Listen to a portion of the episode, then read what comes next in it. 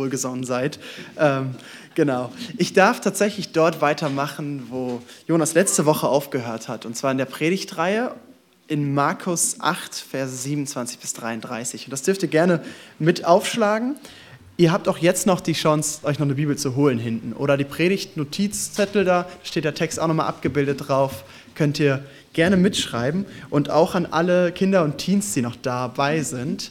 Ähm, der Text ist ziemlich einfach zu lesen, also schlagt es gerne mit auf oder schaut einfach in den Notizzettel mit rein. Genau, da habt ihr alles stehen.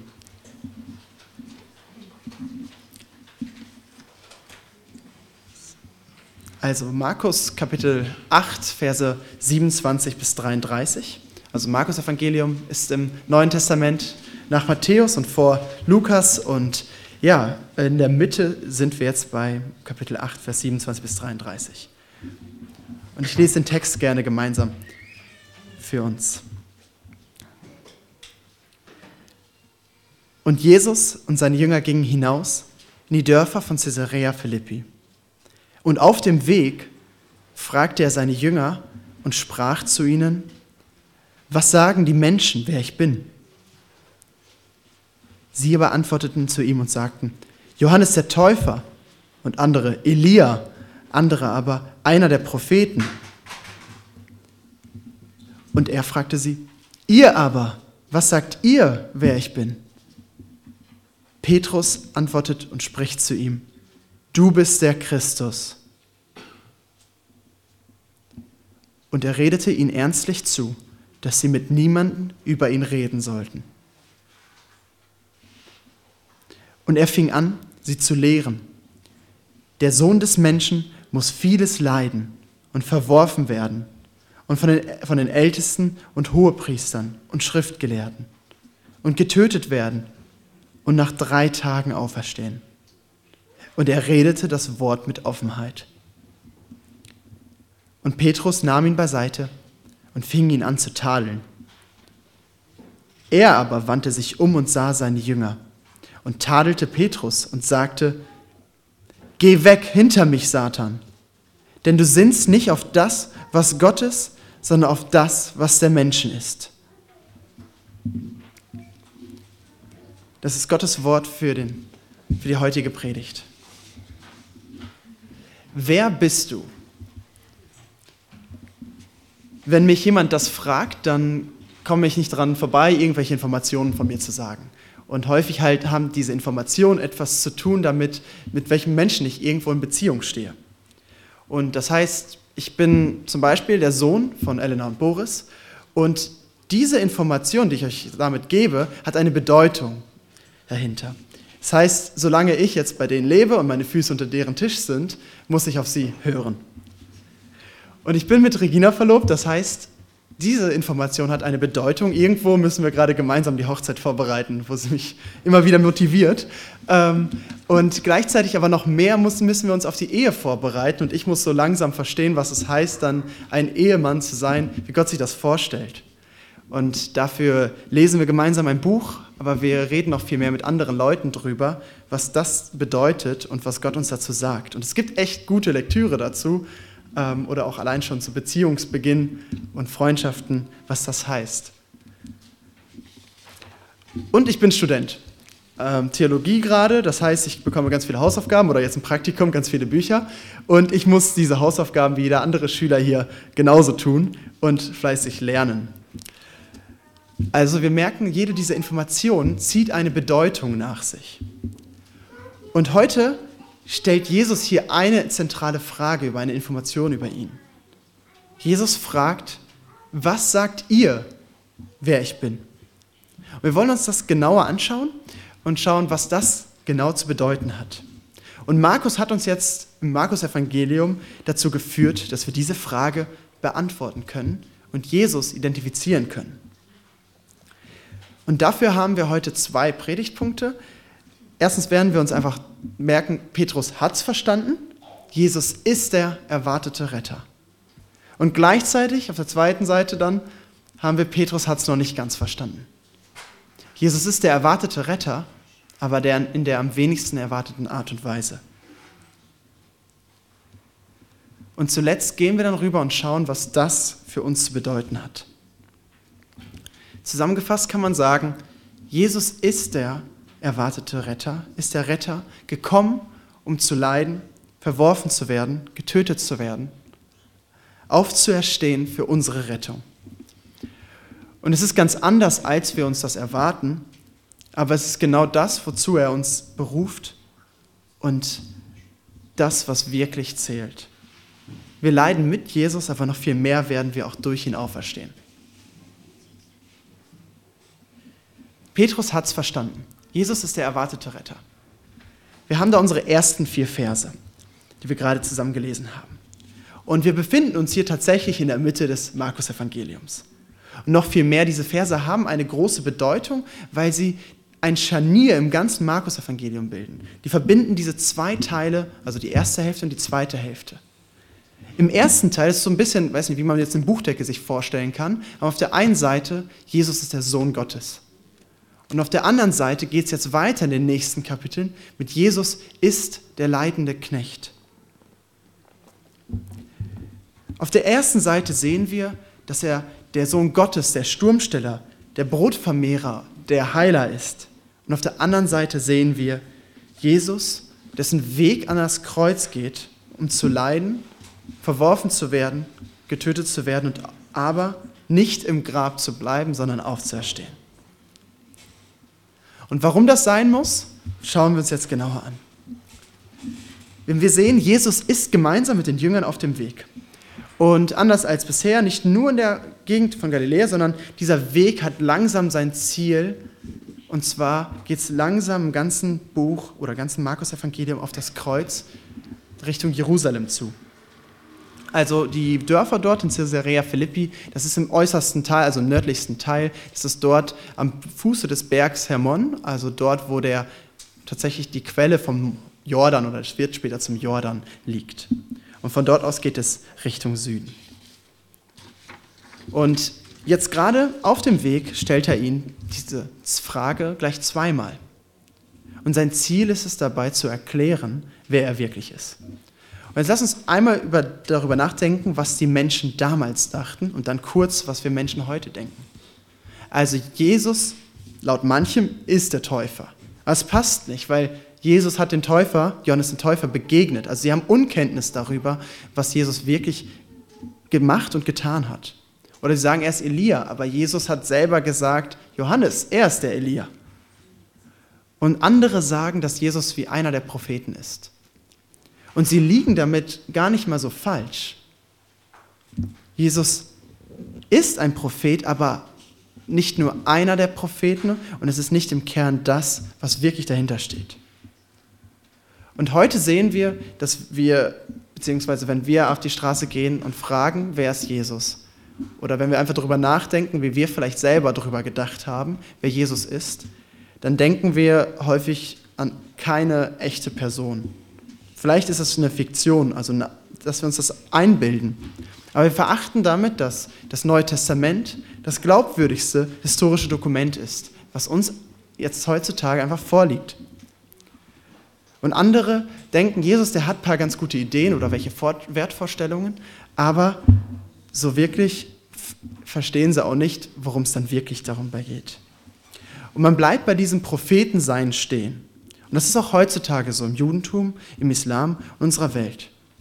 Und wir sehen irgendwo, wenn wir uns die ganzen Filme anschauen, die Avengers, irgendwelche Serien, dann brauchen wir einen Held und einen Retter. Und wenn wir sagen, Jesus ist nur ein Prophet, dann sagen wir, okay, ja gut, aber dieser Prophet, der ist nur vor dem Retter dafür da. Er ist noch nicht dieser Retter. Wir erkennen und wir schieben das beiseite, dass das Problem schon wirklich da ist. Also so schlimm wie in den ganzen Actionfilmen kann es doch gar nicht bei uns sein. Und in unserem Stolz wollen wir das nicht wahrhaben, dass es jetzt schon so weit ist und wir diesen Retter brauchen. Doch wir brauchen den Retter jetzt. Stellt euch vor, ihr lebt jetzt vor 2000 Jahren in diesem nördlichen Teil Israels, in der Nähe des See Genezareth. Und einige von uns sind irgendwie Fischer und machen Tag ein und Tag aus ihre Arbeit. Und am Sabbat machen wir einmal eine Pause. Und jetzt wird sich ein bisschen was rumerzählt. Da ist einer aufgetreten, der getauft wurde, von dem es heißt, oder dass eine Stimme aus dem Himmel kam, die sagte, du bist mein geliebter Sohn, an dir habe ich wohlgefallen.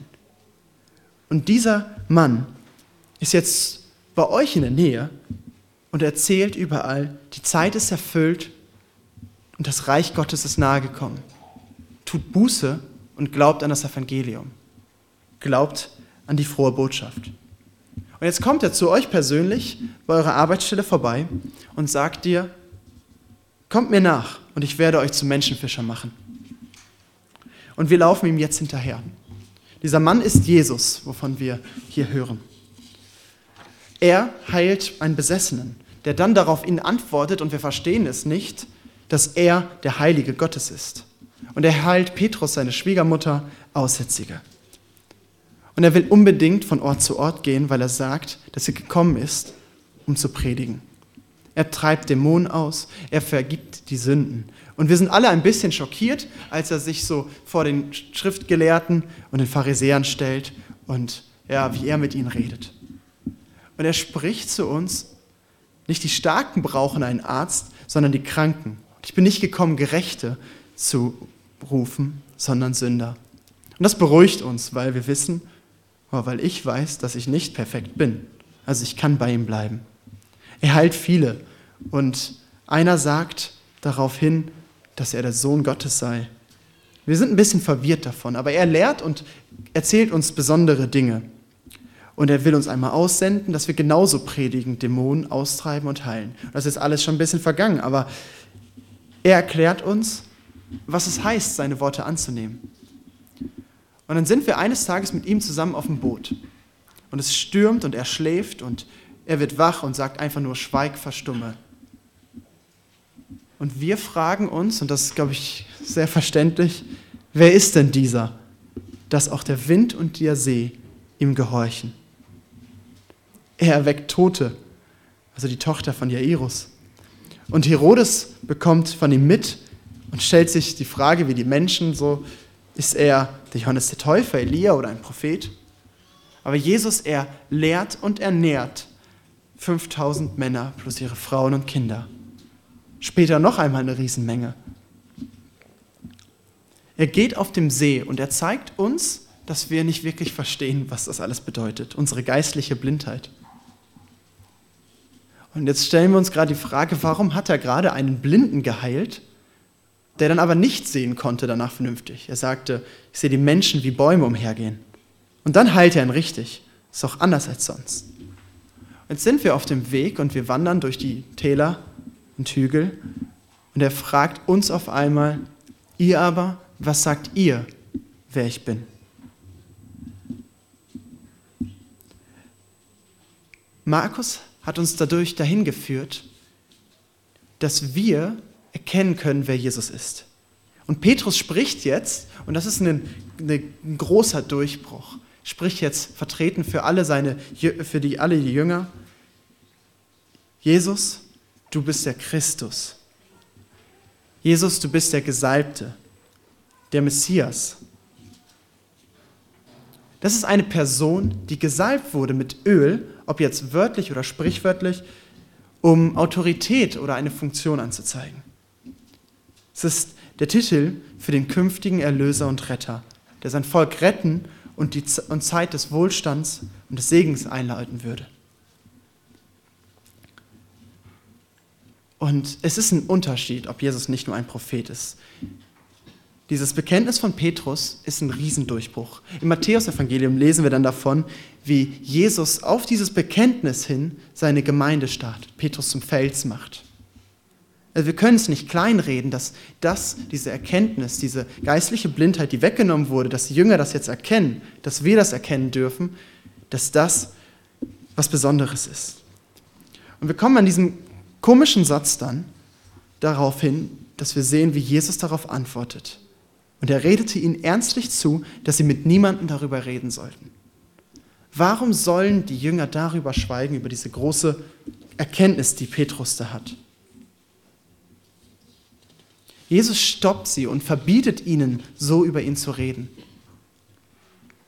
Eventuell könnte man das jetzt argumentieren, wie wir es vorher schon gemerkt haben, irgendwo an verschiedenen Stellen, liegt das an der politischen Lage. Aber vielleicht hilft uns vielmehr wieder diese Heilung von diesem einen Blinden. Petrus gleicht diesem einem, das haben wir schon letzte Woche mit den Jüngern gesehen, dass er die Menschen sieht, wie, also verschwommen sieht, wie Bäume umhergehen. Ich weiß nicht, ob ihr euch daran erinnern könnt, an die Textstelle von letzter Woche. Aber er kennt noch nicht das Ganze. Jesus stoppt seine Jünger, das ist, glaube ich, ziemlich entscheidend an diesem Punkt, um das zu verstehen, weil sie noch nicht das ganze Bild verstehen, was es wirklich heißt, dass Jesus der Retter ist. Und Jesus muss dieses Bild korrigieren. Es benötigt die Korrektur, diese zweite Heilung von dem Blinden. Und das führt uns zu unserem zweiten Punkt, dass Petrus es noch nicht ganz verstanden hat. Jesus ist der erwartete Retter, aber in der am wenigsten erwarteten Art und Weise. Wir haben gemerkt, dass diese Stelle den Wendepunkt und Wechsel im Markus-Evangelium darstellt. Jesus verbietet, und das ist, glaube ich, das, was wir daraus merken, wenn wir das lesen, verbietet öffentlich zu sagen, dass er der Messias ist und redet allerdings ganz offen davon, dass er leiden muss, dass er verworfen werden muss, dass er getötet wird und dass er nach drei Tagen wieder aufersteht. Es ist ein Wechsel in der Darstellung davon, dass Jesus dieser starke Sohn Gottes ist und jetzt in aller Schwäche sterben muss und verworfen wird von allem, was angesehen ist. Er sagt, darüber sollt ihr schweigen, über meine Stärke, aber so rede ich und so sollt ihr darüber reden, wie ich gelitten habe, leiden werde. Es ist ganz anders als erwartet. Die Jünger verstehen, dass Jesus der König vom Reich ist, von dem er immer redet. Aber wie er gekrönt wird oder wie er siegt, siegt verstehen sie nicht. Jesus ist dieser erwartete Messias, aber in der am wenigsten erwarteten Art und Weise. Und da wollen wir einmal die Verse 31 bis 32a nochmal lesen. Und er fing an, sie zu lehren, der Sohn des Menschen muss vieles leiden und verworfen werden von den Ältesten und Hohepriestern und Schriftgelehrten und getötet werden und nach drei Tagen auferstehen. Und er redete das Wort mit Offenheit. Die Anfangsfrage für diese Lehre war, ihr aber, was sagt ihr, wer ich bin? Und Petrus in gewisser Weise sieht und versteht darunter und auch unter dem Messias sein, das, was er sehen möchte. Er erwartet einen triumphalen Einzug nach Jerusalem, einen bejubelten Herrscher, der die Römer besiegt. Und das wurde ihm wahrscheinlich von klein auf erzogen.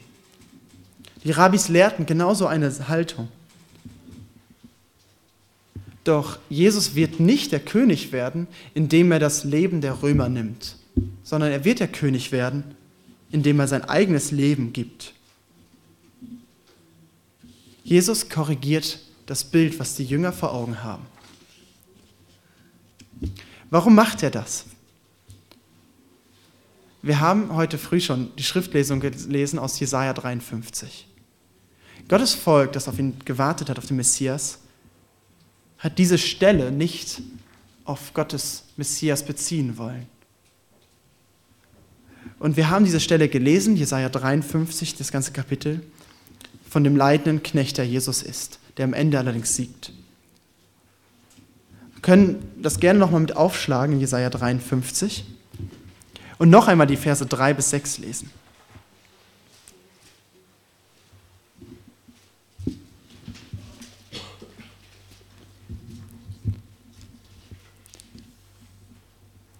Er war verachtet und von den Menschen verlassen. Ein Mann, der Schmerzen und mit Leiden vertraut. Wie einer, von dem man das Gesicht verbirgt. Er war verachtet und wir haben ihn nicht geachtet. Jedoch unsere Leiden, er hat sie getragen. Und unsere Schmerzen, er hat sie auf sich geladen. Wir aber, wir hielten ihn für bestraft, von Gott geschlagen und niedergebeugt. Doch er war durchbohrt um unserer Vergehen willen, zerschlagen um unserer Sünden willen. Die Strafe lag auf ihm zu unserem Frieden, und durch seine Striemen ist uns Heilung geworden.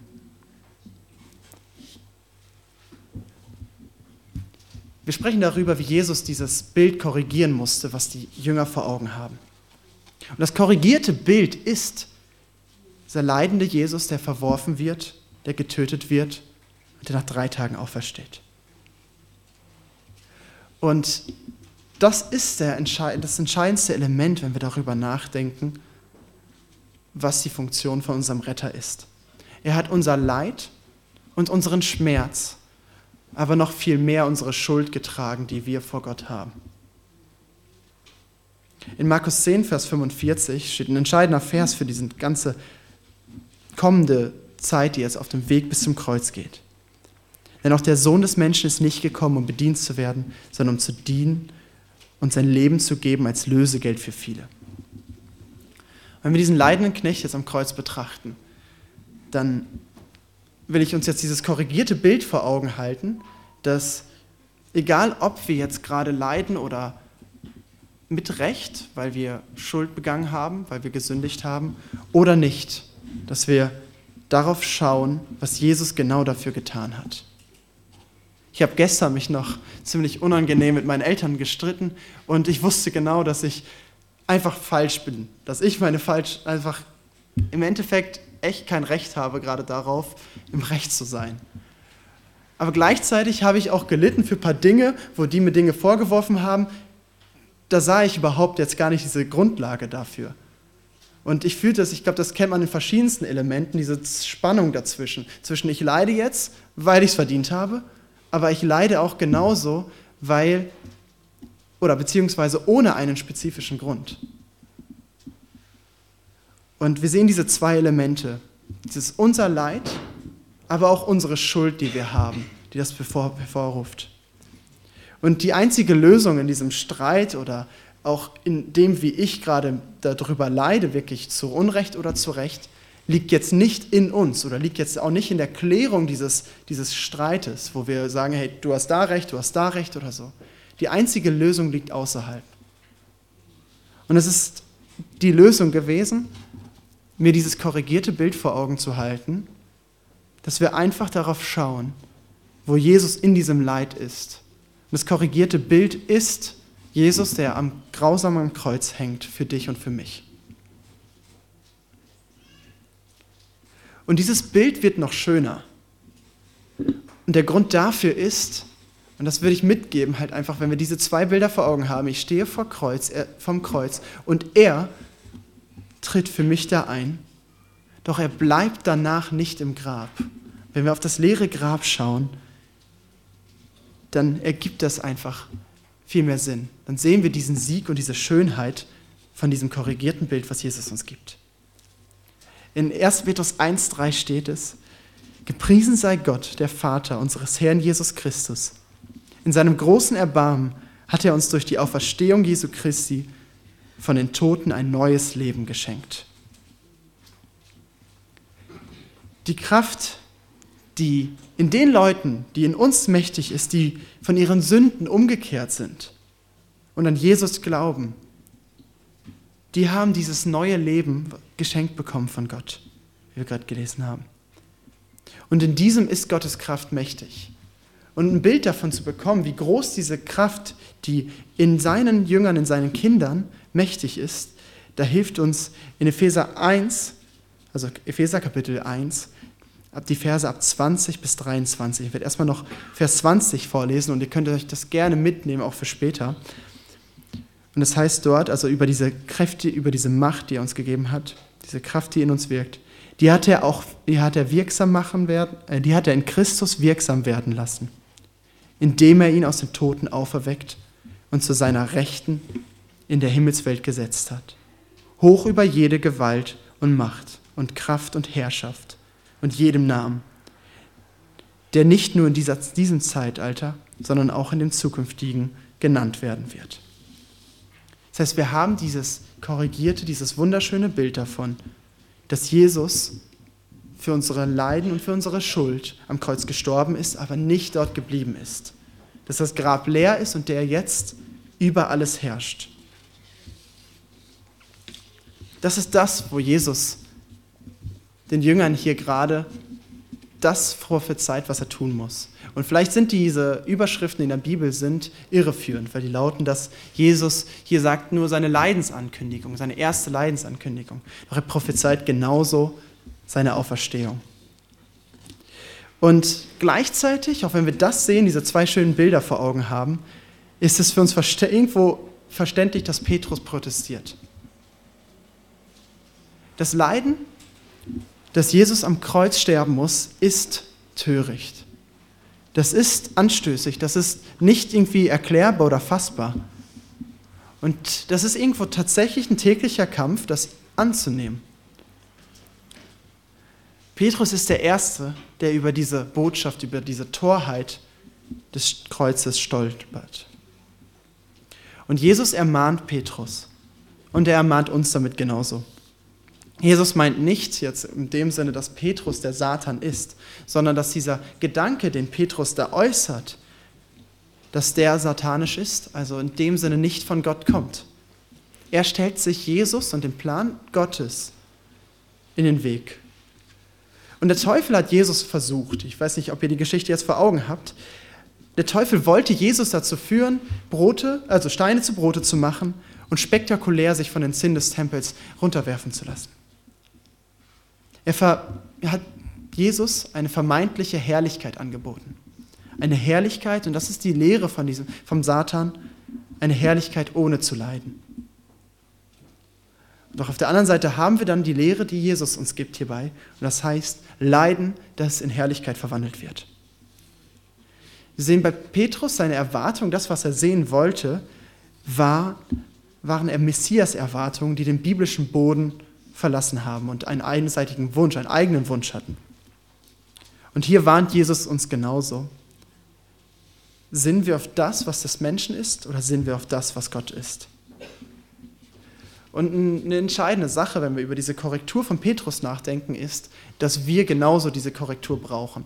Weil ohne korrigiert zu werden, werden wir nicht wachsen. Und das heißt, diese Lektion, darüber sollten wir uns freuen, wo Jesus uns die Möglichkeit gibt, ihn richtig zu erkennen. Und wir haben bisher gesehen im Bibeltext, dass Petrus die Großartigkeit davon verstanden hat, dass Jesus der Sohn Gottes ist. Und wir haben gesehen, wie Petrus korrigiert wurde. Dass Jesus in dieser am wenigsten erwarteten Art und Weise der Retter ist. Diese zweifache Heilung des Blinden. Und was bedeutet diese Korrektur für uns? Einige von euch haben es vielleicht in ihrem Leben schon erlebt, also garantiert, ich kenne eine von, einige von euch, dass sie in ein neues Land ausgewandert sind. Ich selbst nicht, aber meine Eltern sind vor, mit, mit 14 Jahren nach Deutschland gekommen, mit einer gewissen Erwartungshaltung. Ein Bild davon, wie Deutschland sein muss. Also ordentlich, sauber und es gibt alles, was man irgendwie haben kann, das steht einem zur Verfügung.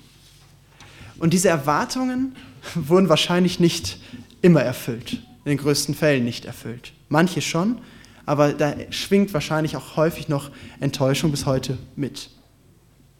Man ist bei der Einwanderung oder bei der Auswanderung in ein neues Land wahrscheinlich von diesen Erwartungen und der Realität ziemlich irritiert. Und es braucht eine gewisse Korrektur. Und wir haben selber eine Erwartungshaltung davon, wer Jesus ist. Und das, was wir in der Bibel lesen, verwirrt uns an vielen Stellen.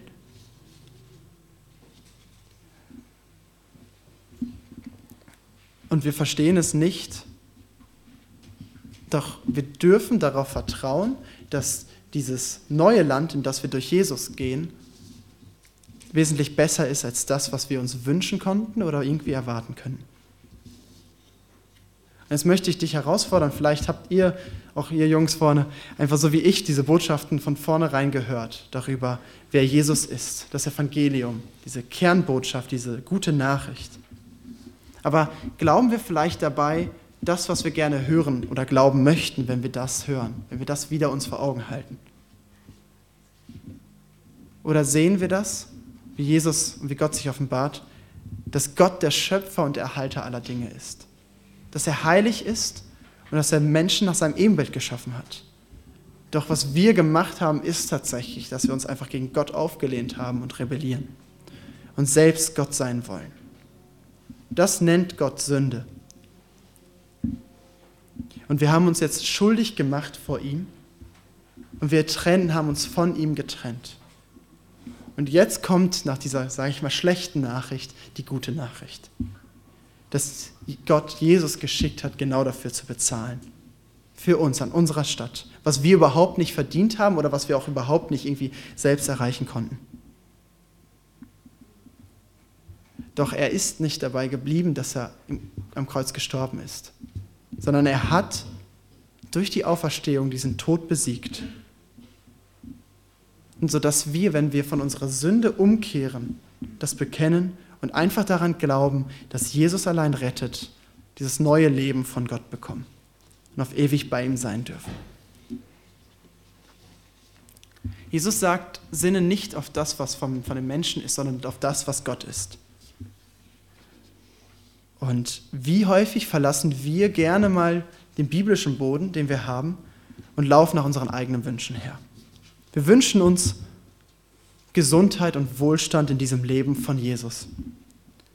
Oder wir denken auch wie andere darüber, dass Jesus wirklich ganz nette Werte oder ja, Moralvorstellungen gibt. Und dass Jesus mir irgendwo dient, dass ich mich besser fühlen kann. Aber das ist nicht der Grund, wozu Jesus gekommen ist. Und Gott ist auch nicht jemand, der einfach die Uhr aufgezogen hat und sich aus dem Leben raushält. Der keine Rolle mehr spielt. Aber gleichzeitig darf es mir auch nicht egal sein, oder darf es mir egal sein, was Jesus von mir fordert? Wir denken vielleicht auch manchmal andersrum, auf der anderen Seite, dass alles, was Jesus tat, nicht ausreicht zu meiner Rettung. Und ich noch was Bestimmtes vorweisen muss. Das sind nicht die guten Nachrichten, dass wir allein aus Gnade und durch den Glauben gerettet sind. Und dann ist die Frage an uns, ist uns Jesus dabei genug oder nehmen wir von ihm Dinge weg oder fügen wir noch Dinge hinzu? Wie ist das, wenn wir über Gemeinde denken? Denken wir darüber, dass es genug ist, dass Jesus hier regiert und dass er bekannt wird? Oder was braucht es, dass wir wieder zufrieden sind? Jesus will das korrigieren.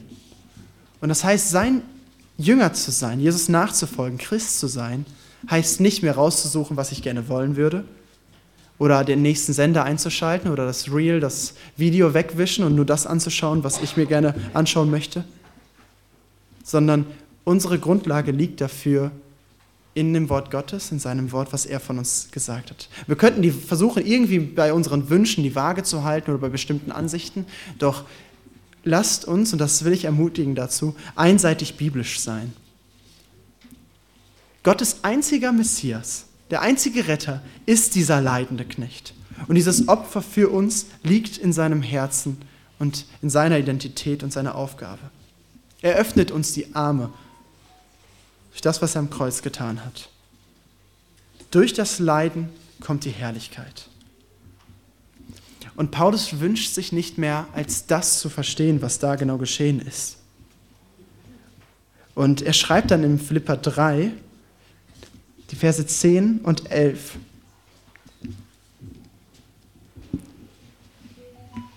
Dass es sein größter Wunsch ist, ihn und die Kraft seiner Auferstehung und die Gemeinschaft seiner Leiden zu erkennen, indem ich dem Tod gleich werde ob ich irgendwie hingelange zur Auferstehung aus den Toten. Die Kraft seiner Auferstehung, die Gemeinschaft seiner Leiden ist das, was Paulus sich wünscht darüber, mehr zu erkennen und in seinem Leben zu sehen. Wir werden nächste Woche noch mehr darüber hören, was das genau heißt, Jesus nachzufolgen, was Jüngerschaft heißt, sein Kreuz auf sich zu nehmen. Doch wir sehen den Vorreiter und diese Begründung wirklich darin, wer Jesus ist. Wir wollen aus diesem Evangelium leben, weil wir sehen, dass dieses grausame, dieser grausame Tod am Kreuz notwendig gewesen ist für das, was ich getan habe. Das heißt, je mehr ich meine Sündhaftigkeit sehe und die Tiefe davon, sehe ich, wie groß das gewesen ist. Oder andersrum, ich sehe das Kreuz und verstehe, das ist notwendig gewesen für meine Schuld, die ich vor Gott habe. Und das ist das, was Jesus Liebe für uns getan hat. Und das hat er für deinen Sitznachbar genauso getan wie für dich. Und wenn Jesus ihn so sehr liebt, wie er dich liebt und dafür getan hast, dann ist das die einfache Verbindung, dass ich genau dazu aufgefordert bin, die auch zu lieben, die Jesus liebt. Und weil Jesus sich so stark erniedrigt hat am Kreuz für meine Schuld und für mein Leiden, dann kann ich mich ebenso erniedrigen, meinem Nächsten vergeben und voller Freude und Gnade einander gegen, entgegentreten. Und das ist das, wo wir dieses schöne Bild vom Evangelium, dieses Leid, durch Leiden kommt Herrlichkeit, einfach in der Gemeinde widerspiegeln können. Also nehmen wir erstens nicht meine Erwartung, sondern versuchen einseitig biblisch zu sein. Vertrauen darauf, was hier drin steht. Und zweitens wollen wir unsere Rettererwartungen korrigieren lassen. Wir leiden mit Jesus, aber wir werden auch mit ihm auferstehen. Und drittens, lass uns jeden Tag aus dem Evangelium leben, aus dem, was Jesus am Kreuz getan hat. Wir haben darüber gehört, wie Jesus das Bild korrigiert. Und es ist ganz anders als erwartet. Jesus ist der erwartete Retter in der am wenigsten erwarteten Art und Weise. Und vielleicht hast du ihn noch nie als diesen Retter erkannt, wie Petrus ihn bekennt. Aber du kannst ihn heute als deinen Retter annehmen, indem du deine Sünden bekennst und ihm vertraust, dass er am Kreuz für dich alles getan hat. Und dich darauf einfach taufen lässt, um das zu zeigen, was du glaubst. Vielleicht hast du ihn schon als Retter angenommen und erkannt, dass du dich von ihm, dass du durch ihn errettet wurdest. Und dann will ich dich ermutigen, dass du dich von ihm korrigieren lässt, was es heißt, dass er leiden musste, dass er verworfen werden musste, dass er sterben musste und auferstehen musste. Und dass wir uns täglich davon korrigieren lassen und aus diesem, aus dieser guten Nachricht leben. Jesus ist für uns der leidende Knecht, der auch verstanden ist und der regiert. Wir wollen ihn preisen dafür und ich würde gerne zum Abschluss mit uns gemeinsam beten.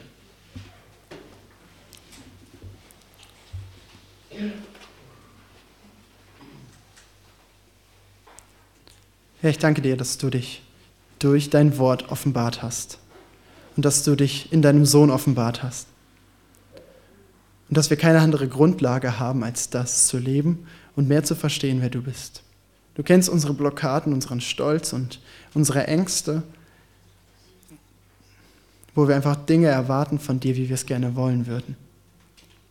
Ich bitte dich, dass du uns korrigierst, dass du uns zeigst, wo Sünde vorliegt, dass wir umkehren zu dir, dass wir dich als den Retter annehmen, wie du wirklich bist, dass wir verstehen, was die Kraft deiner Auferstehung ist und was das, die Gemeinschaft deiner Leiden an, angeht. Herr, schenk du uns das Wollen und das Wirken genau dafür. Und ich bitte dich, dass du uns als Gemeinde dazu leitest, dass wir diese Kraft des Evangeliums einfach mehr darin sehen. Und dass wir das widerspiegeln und dich verkündigen, wie du dich offenbart hast. Amen.